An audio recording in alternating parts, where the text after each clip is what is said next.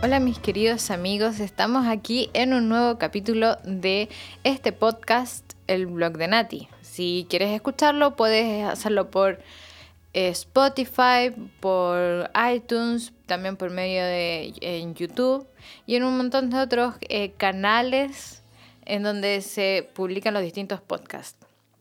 Hoy día quiero tratar un tema bastante específico de algo que ocurrió la semana pasada y que tiene que ver con una publicidad de Monarch que fue acusado de sexualizar o de usar imágenes de niñas sexualizadas. Entonces, eh, a raíz de esto, Monarch retiró su publicidad debido a que muchas personas comenzaron a reclamar por las imágenes sugerentes que se utilizaron para publicitar calcetines escolares. Recuerdo aquella época en que eh, los comerciales de los uniformes escolares tenían que ver más con la durabilidad, la resistencia ante niños que corrían detrás de una pelota o algo así. Pero ahora no, ahora tienen imágenes sugerentes para publicitar calcetines. Y bueno, luego de muchos reclamos, Monarch decidió retirar su publicidad con la siguiente declaración.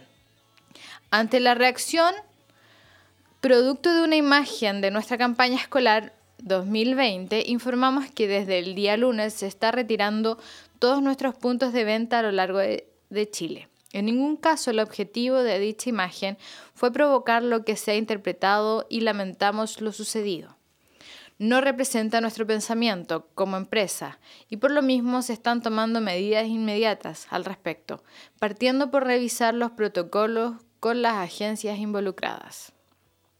Bueno, a raíz de toda esta polémica apareció también la defensora de la niñez, Patricia Muñoz, en donde ella valoró las denuncias masivas sobre esta publicidad y ella dijo la siguiente declaración. Esta situación produce un impacto negativo en niños, niñas y adolescentes. Y desde ahí valoramos también cómo las denuncias masivas que se hicieron en relación con esta materia lo que revelan es que la sociedad ya está clara en no tolerar espacios de desprotección y de sexualización o hipersexualización de este grupo de la población. Ahora, hay que aclarar que no solamente Monarch ha tenido eh, imágenes que son bastante cuestionadas, sino que en venta de ropa interior infantil hay varias tiendas que han puesto imágenes poco adecuadas. Entre ellas también ha sido eh, Mota, que y varias más, pero Mota también subió una publicidad de ropa interior infantil en donde hay una niña con una camiseta en calzones, con una pose sugerente y que la publicidad tiene un escrito y dice, Mota es cuestión de actitud. Y nuestros niños lo saben, por eso merecen ropa de calidad que se adecue a sus necesidades. ¿Qué puede tener que ver la ropa interior, la camiseta, el calzoncito con una cuestión de actitud? Bueno, ahí uno ve eh, este, este tema de, de la sexualización o la hipersexualización de los niños que se está dando hoy en día y que se refleja en la publicidad. Y ojo, se refleja, no es que la publicidad esté iniciando algo nuevo, sino que está haciendo el reflejo de lo que está ocurriendo con los niños en muchas áreas. Ahora, es un buen síntoma de que la, de que la sociedad se haya escandalizado con este tipo de publicidad, porque significa que aún no estamos adormecidos y que nos queda algo de pudor y modestia.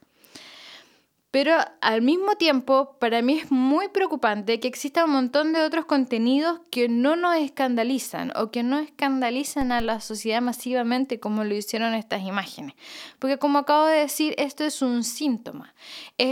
la publicidad de Monarch, de Mota y de otras tiendas de ropa interior están demostrando un síntoma de algo que está ocurriendo, de un proceso que ha ido ocurriendo eh, en nuestra sociedad. Y por eso quiero hacer un pequeño recuento de lo que ha ocurrido en los últimos años. En el año 2016 salió un libro llamado Las 100 preguntas sobre sexualidad adolescente, dirigido, se supone que creado por niños de 14 años, o sea, las preguntas fueron creadas y fueron respondidas por eh, ciertos... Eh, expertos, supuestamente expertos, y dirigidos también a niños de 14 años, tuvo apoyo financiero del Ministerio de Educación. Fue editado por la Municipalidad de Santiago bajo la alcaldesa Toa. Tenía, se supone que tenía un comité, había hecho, se había hecho con un comité de matronas, sociólogos, psicólogos, médicos y diseñadores. Entonces se supone que era era un material que estaba diseñado para impartir educación sexual a bibliotecas vecinales, a establecimientos educacionales de la comuna y si después esto se permitía, se podía incluso eh, ampliar a otras comunas. Eso es lo que había dicho en su comienzo eh, la, la, la alcaldesa. El punto más polémico, o sea, y este fue un libro polémico. Fue un libro polémico porque el contenido era poco adecuado para adolescentes. Había un montón de preguntas y de respuestas que no, eran, que no tenían que ver eh, precisamente con la educación sexual y fue un escándalo. Ahora el tema es que aquí detrás de, de este libro habían expertos haciendo el libro. Y una, por ejemplo, para dar solamente un ejemplo, para recordar, yo me imagino que muchos de ustedes recuerdan este libro, el libro de las 100 preguntas de la Toa, así, así, lo reconoce mucha gente. Pero una de las preguntas más polémicas que tenía este libro es que decía, si una niña de 6 u 8 años tiene relaciones, ¿puede quedar embarazada? Y en ningún momento se especifica que, que una niña de 6 a 8 años tiene relaciones está siendo eh, eh, víctima de una violación. O sea, no se tiene relaciones consentidas a los 6 o a los 8 años. Eso no es normal.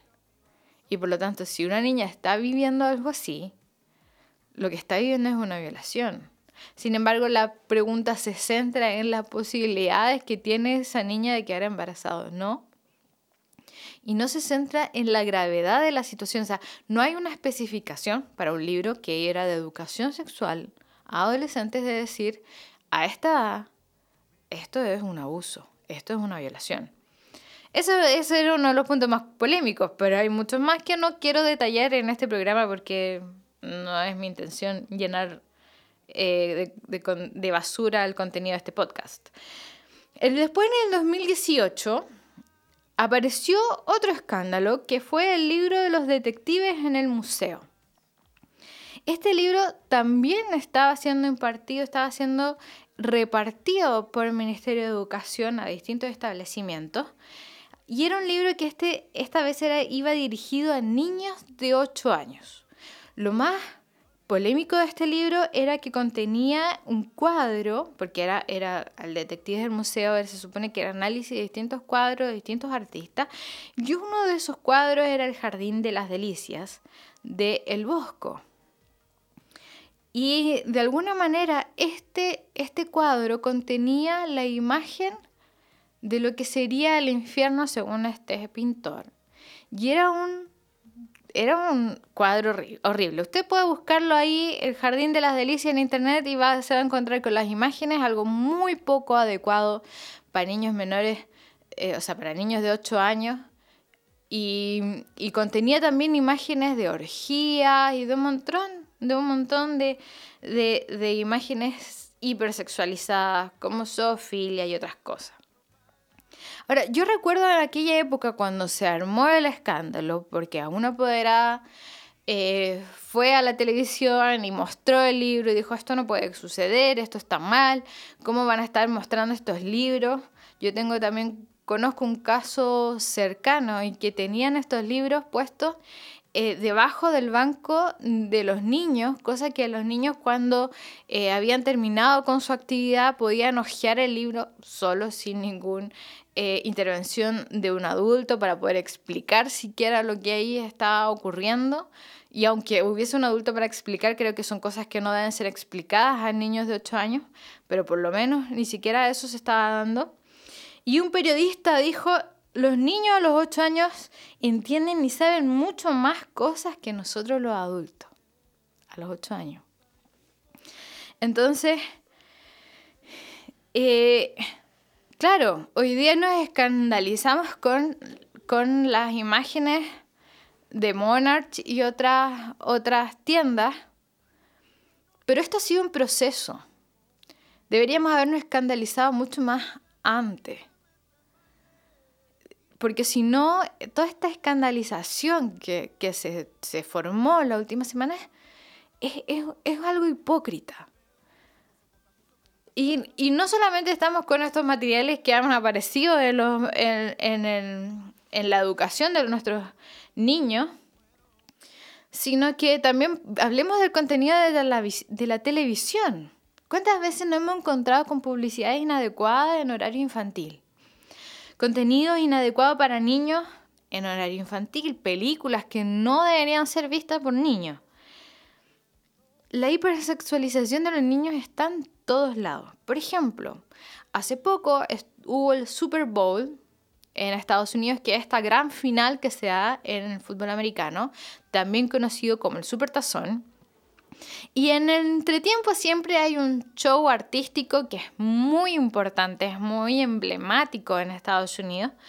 Y este año le tocó a Shakira y a Jennifer López. Hicieron un show tremendamente sexualizado, o digamos así, hipersexualizado, en un evento que se supone que es para la familia en un evento que se supone que niños ven, porque es un evento deportivo, donde ellos ven la final de su equipo favorito.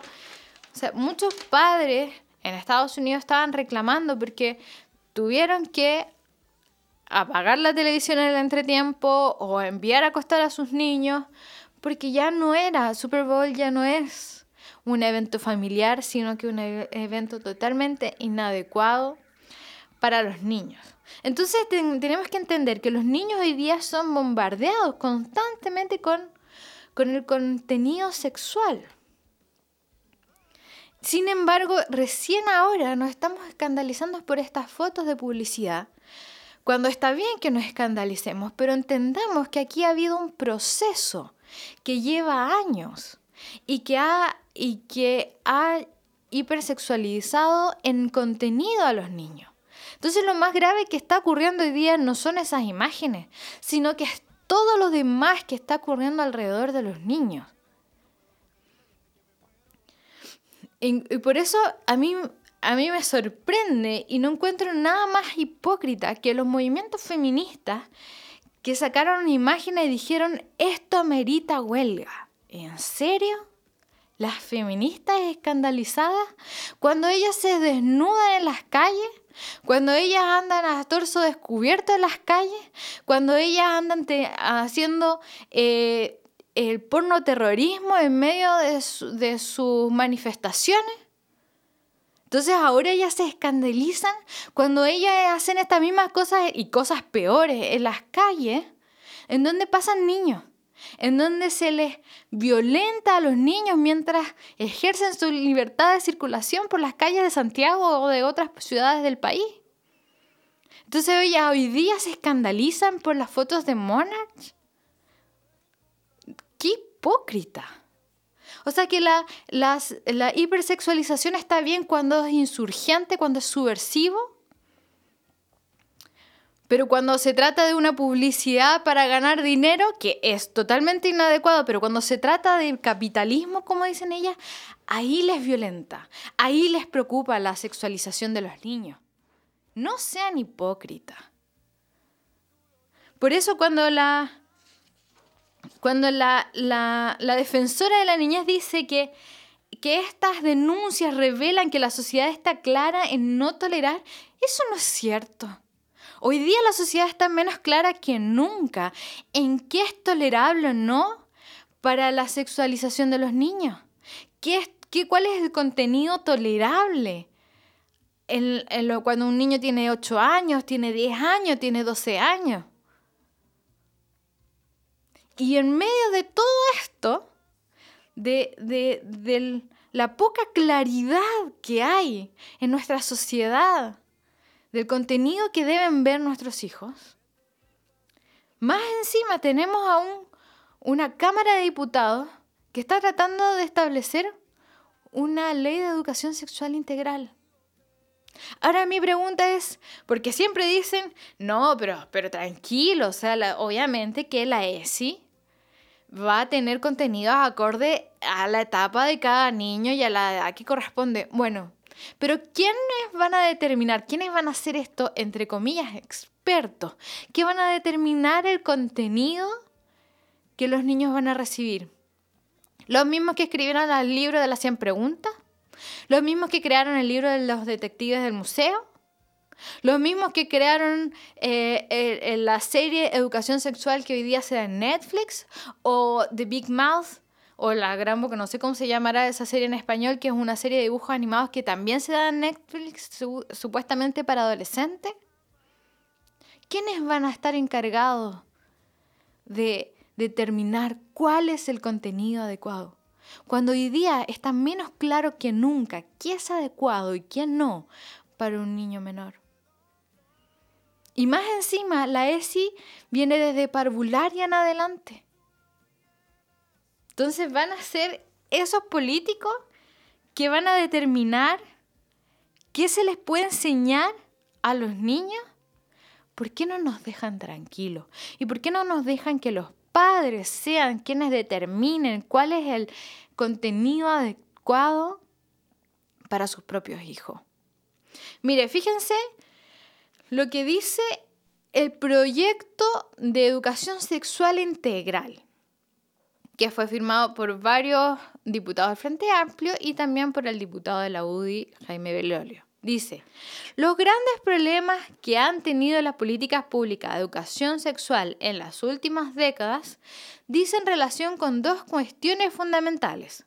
Por un lado, se aborda desde una arista valórica y no social cuya óptica se reduce a una responsabilidad exclusiva que se impone a las familias desde el conservadurismo, la morbosidad y la criminalización.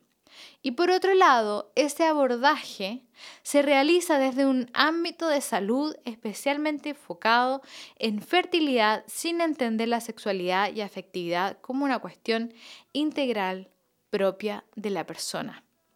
O sea, por un lado, el, primer problema es que el tema de la sexualidad se aborda desde una arista valórica. Ese es el problema, según, según los que crearon este proyecto. O sea, es que no debe darse desde un punto de vista valórico la educación sexual de los niños. Entonces, ¿qué, ¿qué, les van a enseñar si no hay valores detrás de lo que se les va a enseñar? ¿Cómo le vas a enseñar educación sexual a un niño sin, sin tocar los valores que tienen que existir para tener una sexualidad sana. Y más encima, el, otro problema es que se reduce la responsabilidad exclusiva a la familia. ¿Ese es un problema? ¿Que se le entregue a la familia la responsabilidad de educar a sus hijos? Esto es grave queridos amigos, lo que está sucediendo en nuestro país. Entonces se escandalizan, claro, se escandalizan por las imágenes de Monarch, que encuentro que eran escandalosas, pero no se escandalizan con esta ley. Entonces, no, no sean hipócritas. Máxima dice que eh, tiene una óptica desde el conservadurismo, la morbosidad y la criminalización. O sea, les molesta el conservadurismo. Les molesta, por ejemplo, que a los niños se les enseñe que, que la sexualidad es algo que se tiene que vivir bajo una relación de amor y en lo posible con pareja única y dentro del matrimonio. Eso les, eso les escandaliza a ellos. Entonces, ¿qué le van a enseñar? ¿Living la vida loca, loca pero con protección? ¿Qué le van a enseñar a los niños? ¿Cuál es la intención detrás de este proyecto? Y también le molesta que se hable de la criminalización. ¿Acaso no es un crimen que un adulto tenga relaciones sexuales con un menor de edad? Ah, pero eso no lo podemos mencionar porque vamos a hacer creer que eso es malo. Bueno, pero que es malo, señores. ¿O no es malo? ¿Se dan cuenta que no hay claridad en nuestra sociedad de qué es lo que está bien y qué es lo que está mal? se dan cuenta que no hay claridad de qué es lo que se le puede enseñar y qué es lo que no se le puede enseñar a los niños. Y más encima les molesta que también tenga un enfoque eh, de la salud desde el punto de vista biológico. O sea, tenemos que enseñar sexualidad no desde la biología, no de lo que la biología nos muestra y nos enseña, sino que tenemos que hacerlo desde el punto de vista ideológico.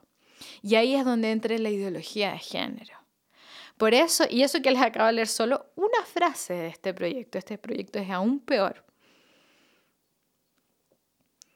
Pero por eso es que este proyecto es gravísimo, porque nos van a meter la ideología de género y van a meter la hipersexualización de los niños hasta por los codos.